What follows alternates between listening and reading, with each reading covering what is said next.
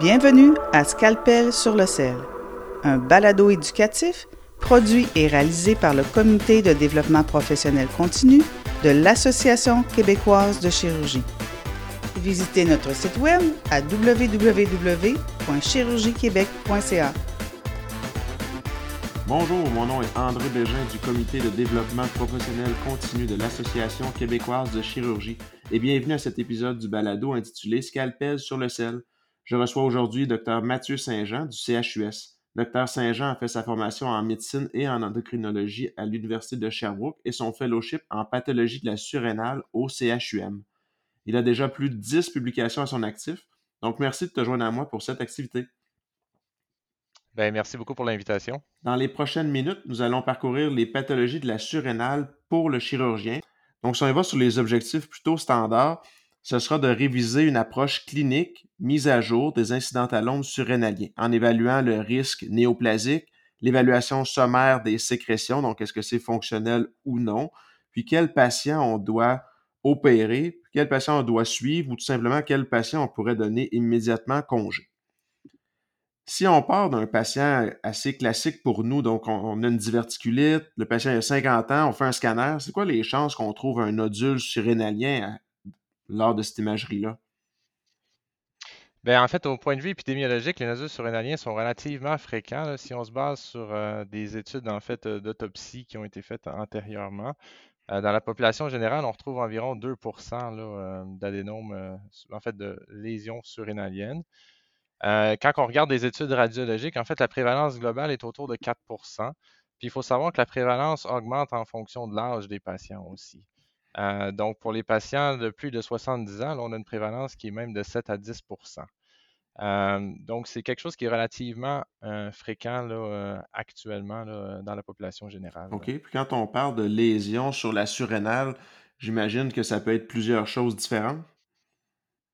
Exactement. Les étiologies sont très, très variées. donc, le diagnostic différentiel va de lésions euh, bénignes comme des adénomes, mais aussi des myélolipomes, des kystes. Euh, on peut retrouver aussi des ganglioneuromes, à des lésions malignes euh, qu'on peut retrouver comme des carcinomes cortico-surrénaliens ou des lésions sécrétantes, en fait, d'autres lésions malignes comme des métastases également, puis des lésions sécrétantes, bien sûr, comme des phéochromocytomes, des syndromes de Cushing surrénalien.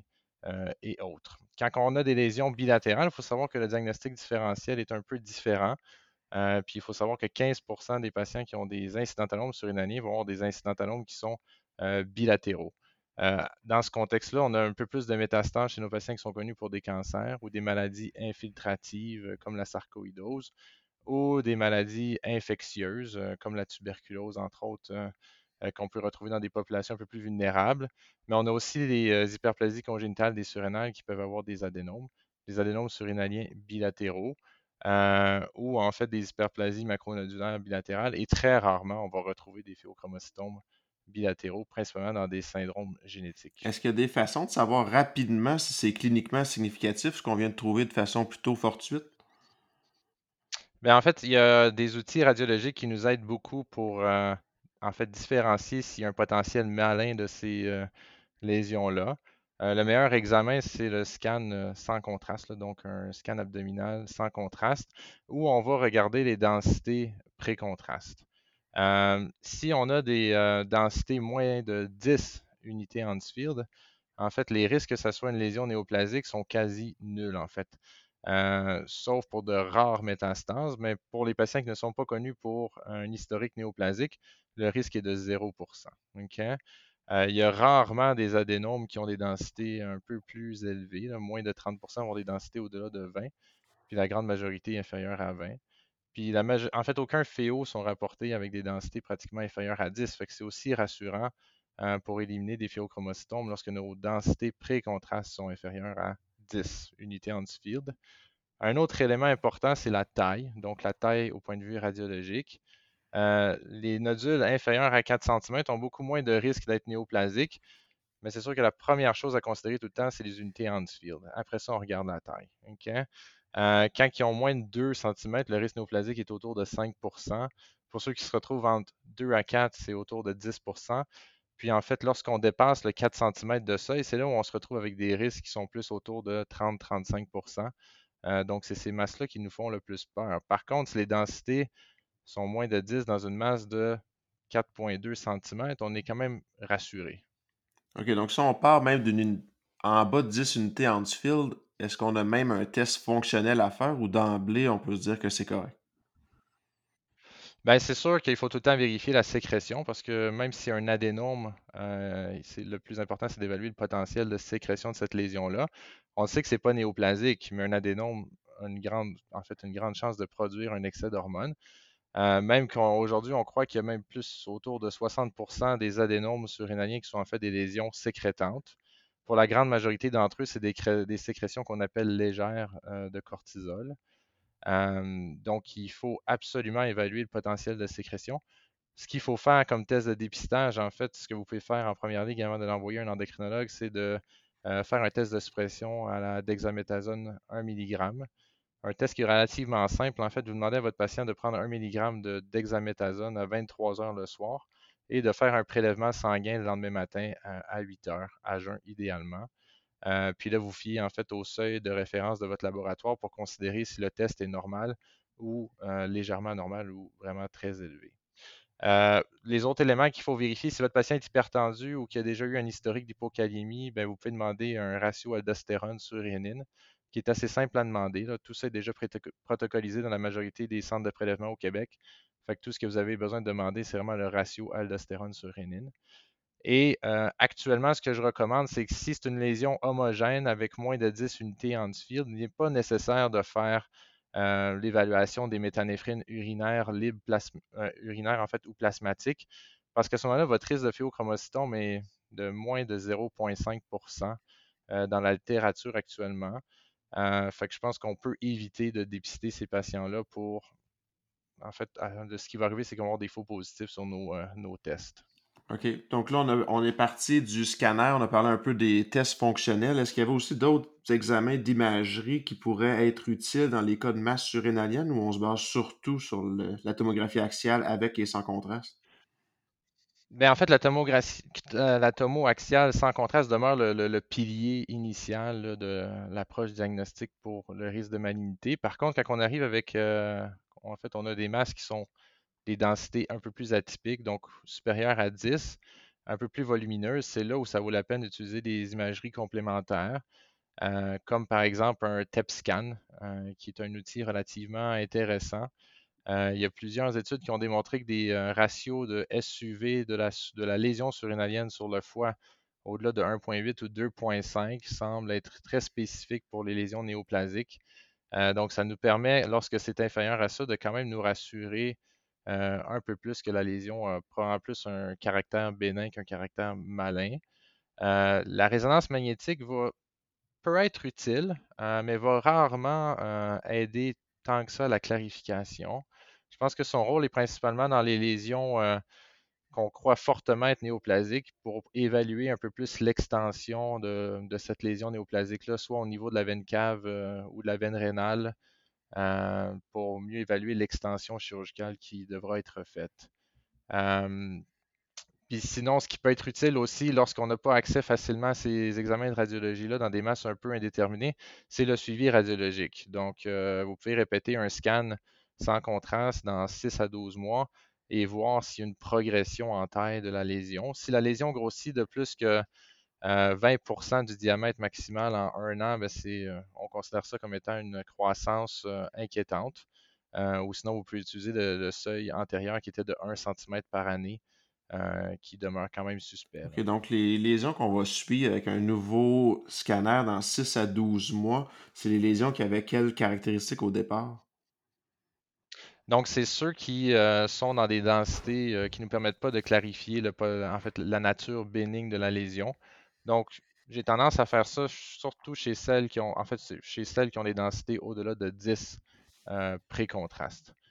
pour celles qui ont des densités de 10 pré-contraste, euh, et moins, ben en fait, il n'y a pas vraiment de risque de néoplasie. Fait que même, on suggère de moins en moins de faire de suivi radiologique pour ces patients. -là. Excellent. Est-ce qu'il y a une place à la biopsie à l'aiguille fine? Puis si jamais on fait ça, est-ce qu'on a des précautions à prendre au, préalable? Exact. Euh, très bonne question. En fait, euh, la, biopsie à l'aiguille fine, on ne l'utilise pas actuellement pour déterminer si c'est un cancer cortico-surrénalien. Euh, parce que la sensibilité pour euh, différencier un adénome d'un carcinome est très faible. Euh, donc, c'est un examen qui n'est pas utile tant que ça dans ce contexte-là, surtout en plus il y a des risques de complications. Et on peut même risquer, si jamais c'est un cancer cortico-surrénalien, d'ensemencer des cellules néoplasiques sur le long du trajet de l'aiguille, ce qui a déjà été décrit dans la littérature. La place de la biopsie à l'aiguille fine de la surrénale est principalement pour les contextes où on a une maladie néoplasique primaire autre, euh, pour nous aider à établir un peu plus le staging, euh, comme par exemple dans le cancer du poumon ou dans le cancer du sein, où euh, ça peut nous aider à déterminer si c'est une métastase du cancer primaire pour mieux déterminer quelle ligne de thérapie on va utiliser pour ces patients-là. C'est sûr qu'avant de faire la biopsie, il faut s'assurer hors de tout doute que le patient n'a pas de phéochromocytome, parce que sinon, il y a un risque relativement élevé de déclencher une euh, crise adrénergique euh, qui peut amener des conséquences graves avec des poussées hypertensives euh, et des événements cardiovasculaires. OK, donc quand on dit un risque, disons, élevé, c'est quoi les chances que ça arrive si, exemple, c'est un patient qui avait un mélanome, puis on pensait que c'était une métastase, mais finalement, on s'est trompé, puis c'est un phéochromocytome? Oui, ben en fait, il n'y a, pas de pourcentage de risque si bien établi dans la littérature, puisque ça demeure quand même des événements rares. Euh, donc, je ne peux pas dire quel est le risque quantifiable, euh, mais c'est rapporté. il y a quand même plusieurs euh, rapports de cas dans la littérature de patients qui ont eu des biopsies avec des crises surrénaliennes qui ont mené à des Takotsubo ou d'autres événements cardiovasculaires significatifs. puis en fait, on est capable d'avoir relativement rapidement ces examens-là au Québec. Mmh. À l'intérieur de une à deux semaines, on est capable d'avoir le résultat. donc, je pense que c'est plus prudent de vraiment faire la collecte urinaire ou le, le dosage plasmatique avant de faire euh, la biopsie euh, chez votre patient?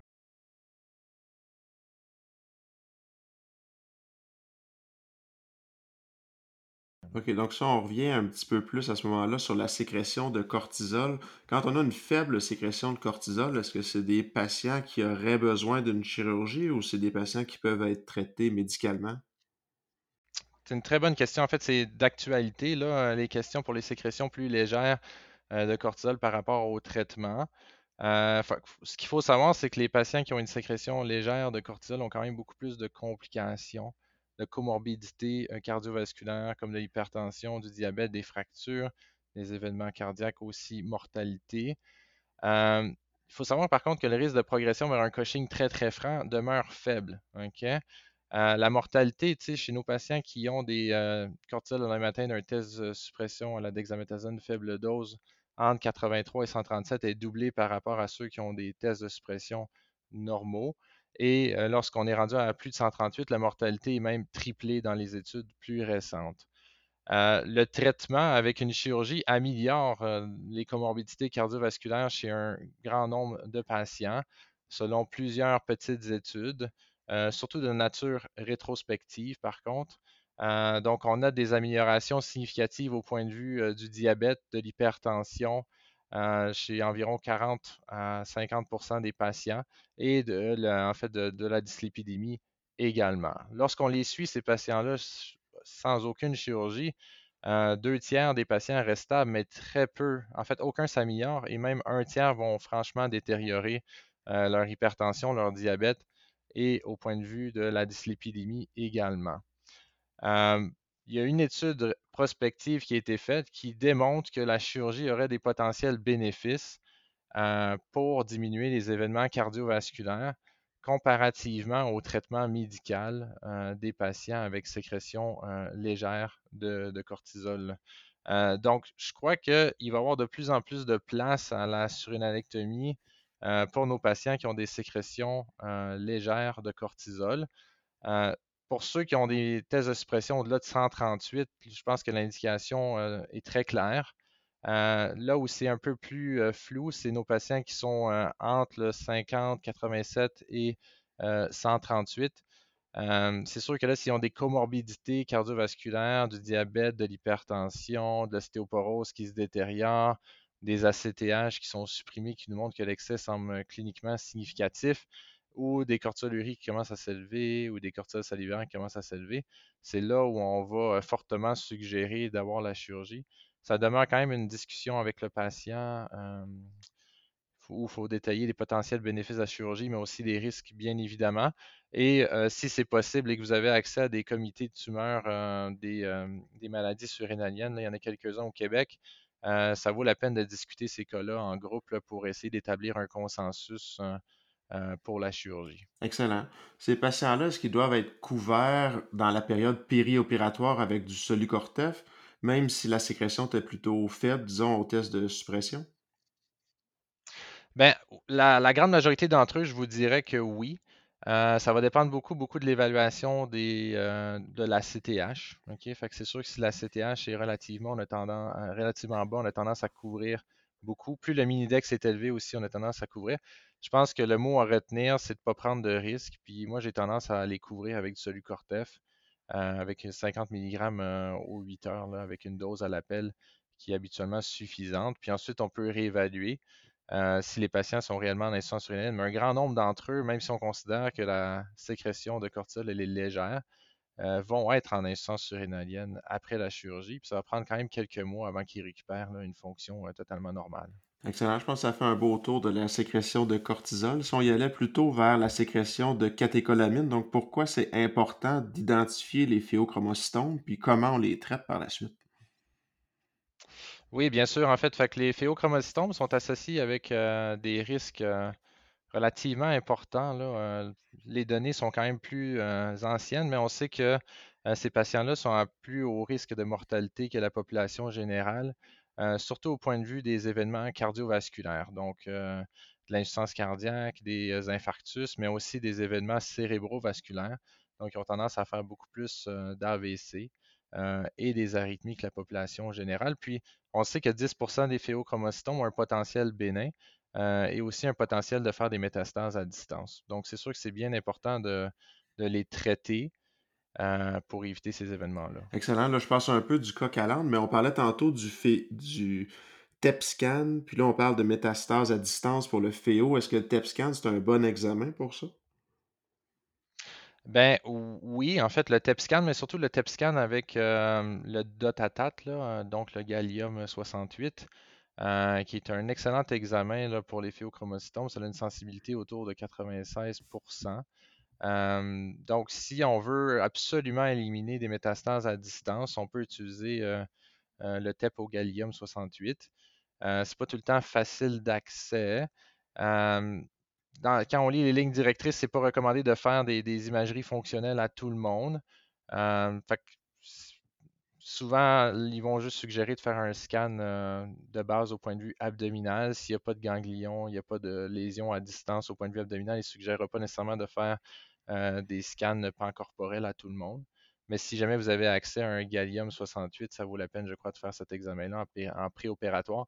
De un, pour éliminer une maladie métastatique de base, mais aussi pour voir en fait, comment la maladie de base capte pour euh, pouvoir utiliser cet outil-là dans le futur si jamais on a un doute sur une récidive. OK. Puis maintenant, on parle du périop. Donc, pour le phéochromostome, est-ce que c'est encore d'actualité de préparer les patients? Bien sûr, en fait, euh, c'est très important de préparer nos patients avec phéochromocytome en préopératoire. Euh, si on regarde des études plus historiques où il n'y avait pas de préparation, bien, en fait, la mortalité périopératoire était autour de 20 à 30 euh, C'est plus le cas aujourd'hui, bien sûr, avec en fait, l'utilisation des alpha-bloquants. Euh, la mortalité périopératoire est même rendue à moins d'un pour cent actuellement. c'est excessivement important, de un, pour s'assurer que nos patients aient un bon contrôle tensionnel en préopératoire. L'utilisation des alpha-bloquants nous permet surtout de s'assurer que notre patient euh, n'est pas en déplétion volémique intravasculaire avant de l'amener au bloc opératoire. Euh, parce que lorsque le tonus euh, adrénergique va relâcher en post-opératoire, si on n'a pas réussi à bien remplir les vaisseaux, ben, les patients font des hypotensions relativement sévères, puis ils meurent souvent en fait de choc hypovolémique réfractaire au volume. Euh, donc, c'est bien important de les préparer. Donc, ce qu'on leur dit, ben, c'est de manger en fait énormément de sel dans leur diète euh, dans les semaines précédant la chirurgie, de boire énormément d'eau aussi, donc plusieurs litres d'eau par jour, euh, puis de, titrer les alpha-bloquants en essayant d'avoir une tension artérielle inférieure à 130 sur 80 et une fréquence cardiaque au repos entre 60 et 80. Lorsqu'on voit que notre fréquence cardiaque a tendance à augmenter, c'est là où on peut introduire des bêta-bloqueurs. Il ne faut pas les introduire trop tôt. idéalement au moins après 4 à 5 jours d'alpha bloquant. Euh, des fois, on n'a pas du tout besoin de bêta bloquant dans la préparation parce que les patients ne développent pas de tachycardie euh, réflexe aux alpha bloquants. Euh, donc, idéalement, si vous connaissez quelqu'un dans votre centre qui est habitué de faire ce genre de titration-là, vous pouvez leur demander. souvent, les internistes sont relativement à l'aise ou il y a plusieurs endocrinologues qui en ont fait dans le passé qui peuvent vous aider à préparer les patients euh, en préopératoire. Une fois qu'on a trouvé un phéochromocytome, combien de temps ça prend préparer le patient pour qu'il se rende à une salle d'opération? En moyenne, je vous dirais environ deux à quatre semaines, euh, on est capable de faire une préparation adéquate. Donc, deux à quatre semaines me semble tout à fait correct. Des fois, c'est un peu plus long. On a des tensions qui demeurent relativement élevées. Il faut augmenter beaucoup la médication. je pense, n'hésitez pas à contacter la personne qui fait la préparation médicale euh, de votre patient pour voir dans quel délai il pense que le patient serait prêt. Mais idéalement, deux à quatre semaines devrait être Est-ce qu'il faut les hospitaliser la veille pour un soluté ou c'est pas vraiment nécessaire puis arriver, je sais pas, deux heures avant avec un bolus, c'est correct? Ben, idéalement, moi, je vous suggère d'admettre vos patients un 24, 48 heures idéalement, même avant la chirurgie. Euh, de un, pour euh, continuer à titrer la, médication alpha-bloquante avant la chirurgie. De deux, ben, pour permettre d'avoir une bonne hydratation préopératoire. Des fois, il y a des patients qui nous disent qu'ils boivent beaucoup à la maison, mais finalement, c'est difficile pour eux d'augmenter leur consommation d'eau euh, au-delà de 2 litres. Donc, vous pouvez admettre le patient à 48 heures d'avance, mettre un soluté normal salin à 100 cc pendant les deux jours précédents. Comme ça, vous allez être sûr d'avoir un bon état d'hydratation. Puis en même temps, si les tensions artérielles montent, vous allez pouvoir majorer votre traitement alpha-bloquant euh, pour s'assurer que le matin de la chirurgie, vos tensions artérielles sont adéquates. Excellent. Donc là, ça fait un beau tour pour les catécholamines. Si on y va plutôt vers l'aldostéronisme ou plutôt l'hyperaldostéronisme, qu'est-ce qu'il y a comme précaution particulière? Comment on prépare ces patients-là? Comment on les trouve? Donc, pour l'hyperaldostéronisme primaire, vous allez en voir passer probablement plusieurs euh, dans votre carrière euh, si jamais vous faites de la chirurgie surrénalienne.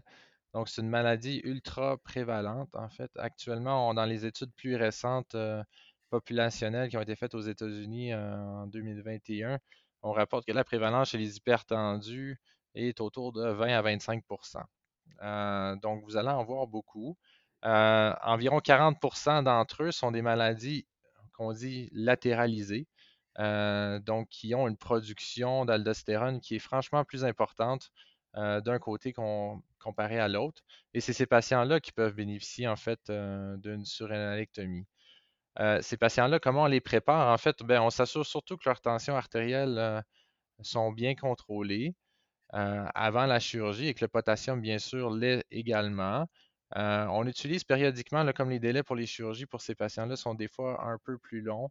on utilise des, des bloqueurs des, récepteurs des minéralocorticoïdes en préopératoire, donc de l'aldactone, euh, que je suggère habituellement de cesser 48 à 72 heures préopératoire euh, pour éviter les rares événements en fait euh, d'hypercalémie post-opératoire, mais ça arrive très très très rarement. OK, deux choses. Comment on fait pour prouver la latéralité, disons, augmentée, être sûr qu'on enlève la bonne surrénale?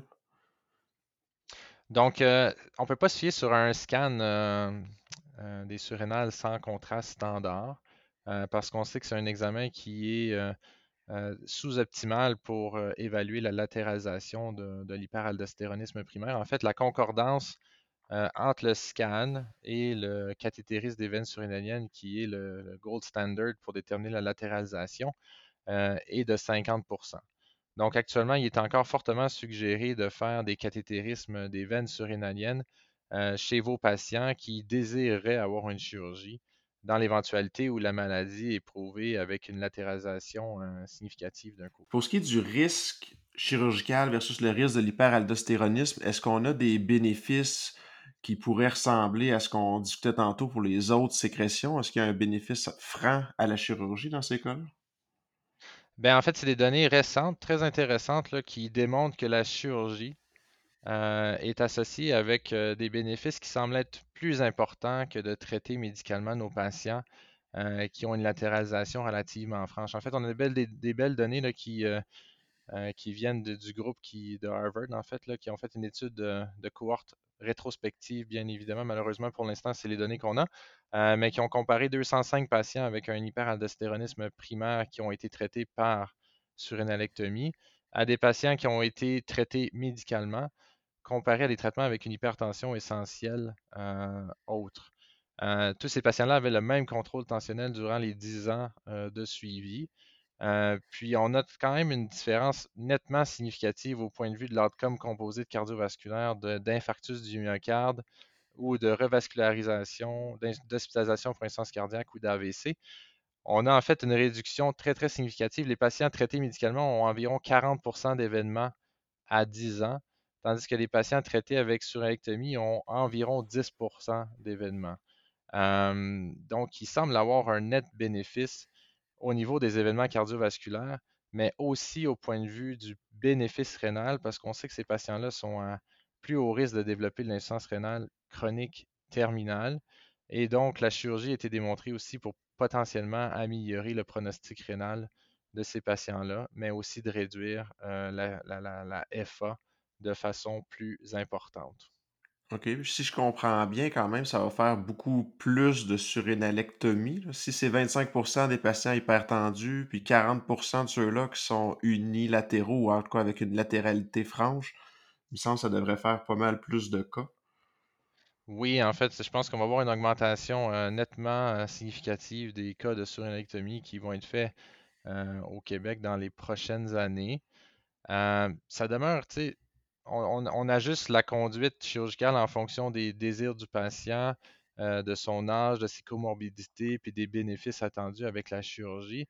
mais c'est sûr, comme c'est une maladie qui est hautement prévalente, puis que les bénéfices sont de mieux en mieux démontrés de la chirurgie comparée au traitement médical, euh, c'est sûr qu'on risque d'en opérer beaucoup plus au cours des prochaines décennies. Excellent. Donc, si on essaie de résumer un peu l'approche des incidentalomes surrénaliens, on partait au départ d'un scan sans contraste. Lorsque c'est moins de 10 unités Hansfield, on dit que c'est bénin, mais on devrait faire quand même le test euh, de suppression de la sur la nuit pour être sûr que c'est non fonctionnel. Puis ensuite, on vérifie le reste selon les résultats, si j'ai bien. Exact. Ce que je vous suggère, en fait, c'est justement, si c'est moins de 10 HU, vous pouvez être convaincu que c'est bénin. Fait que ça, au moins, c'est une, question très importante qui, qui est répondue rapidement. Par la suite, pour l'évaluation des sécrétions, ben, tous les patients devraient avoir un test de suppression à la dexaméthasone 1 mg sur la nuit. Si votre patient est hypertendu ou qui a déjà eu un historique d'hypocalémie dans le passé, il faut faire un ratio aldostérone sur rénine. Et dans ce sous-groupe de patients-là, on n'a pas besoin de faire de méthanéphrine urinaire libre ou plasmatique libre parce que le risque de phéochromocytome est quasi nul. Excellent.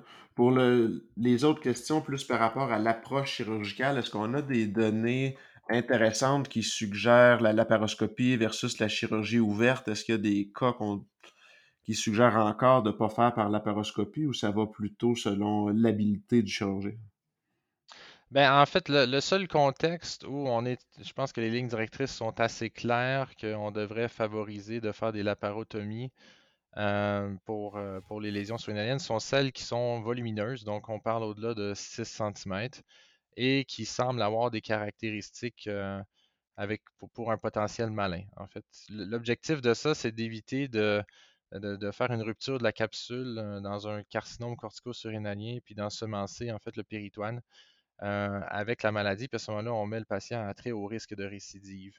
Euh, mais pour les autres maladies, c'est plus selon le jugement du chirurgien, ses habiletés. c'est sûr que dans les plus gros phéochromocytomes, il est probablement suggéré de faire aussi des laparotomies euh, parce que c'est plus difficile souvent à resséquer. Là, si on a une chirurgie qui est plus difficile, les risques de pic hypertensif sont un peu plus importants aussi. Euh, donc, la majorité euh, des, chirurgiens qui font beaucoup, beaucoup de phéochromocytomes suggèrent souvent de faire des laparotomies aussi pour les gens qui ont des phéos de plus de, 6 cm.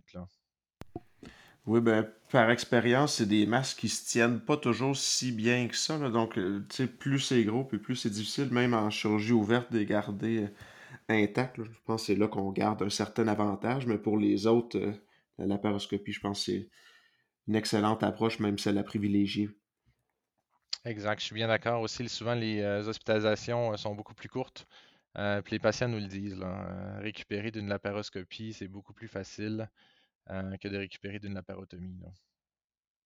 Pour les post-opératoires de surénalectomie chez les patients fonctionnels, à quoi on doit s'attendre? Donc là, tantôt, on parlait pour le cortisol qui peuvent en prendre plusieurs semaines selon les patients. Pour les phéochromocytomes, on s'attend à quoi en post-opératoire? Ben, en fait, euh, en post-opératoire immédiat, on peut euh, cesser les alpha-bloquants. Euh, les bêta-bloquants aussi souvent ne sont plus nécessaires. c'est très variable d'un patient à l'autre, l'évolution post-opératoire. les patients, des fois, notent des grands changements, par contre, au point de vue de leur symptomatologie relativement rapidement. mais à part de ça, il n'y a pas d'éléments très, très spécifiques à surveiller autre que les pressions, bien sûr. Puis, euh, ça vaut la peine de vérifier les glycémies des patients parce qu'il y a quand même des hypoglycémies euh, post-opératoires qui sont rapportées quand même dans un euh, environ 10% des patients qui peuvent avoir ça en post-opératoire après la chirurgie pour un féo. Est-ce qu'il y a un message particulier que tu aimerais que les gens retiennent de cette présentation? Ben, en fait, je pense que le plus grand message à retenir, c'est que vraiment vérifier, assurez-vous qu'il n'y ait pas de nodules surrénaliens lorsque vous demandez un scan euh, pour de multiples raisons, parce que c'est quand même pas si rare euh, que l'on voit des incidentalomes en fait qui ont été décrits plusieurs années auparavant, euh, qui nous sont finalement référés parce qu'il y a eu un autre scan qui décrit que le nodule est encore là ou a grossi ou est plus inquiétant. fait que je pense le plus important, c'est vraiment de vous assurer, quand il y a un nodule surrénalien qui est décrit sur un scan, ben, de commencer la prise en charge euh, dès la première imagerie qu'il l'a détecté pour s'assurer qu'on puisse faire les bonnes choses euh, rapidement. Excellent, mais je te remercie euh, Mathieu pour cette présentation. Ben, au plaisir.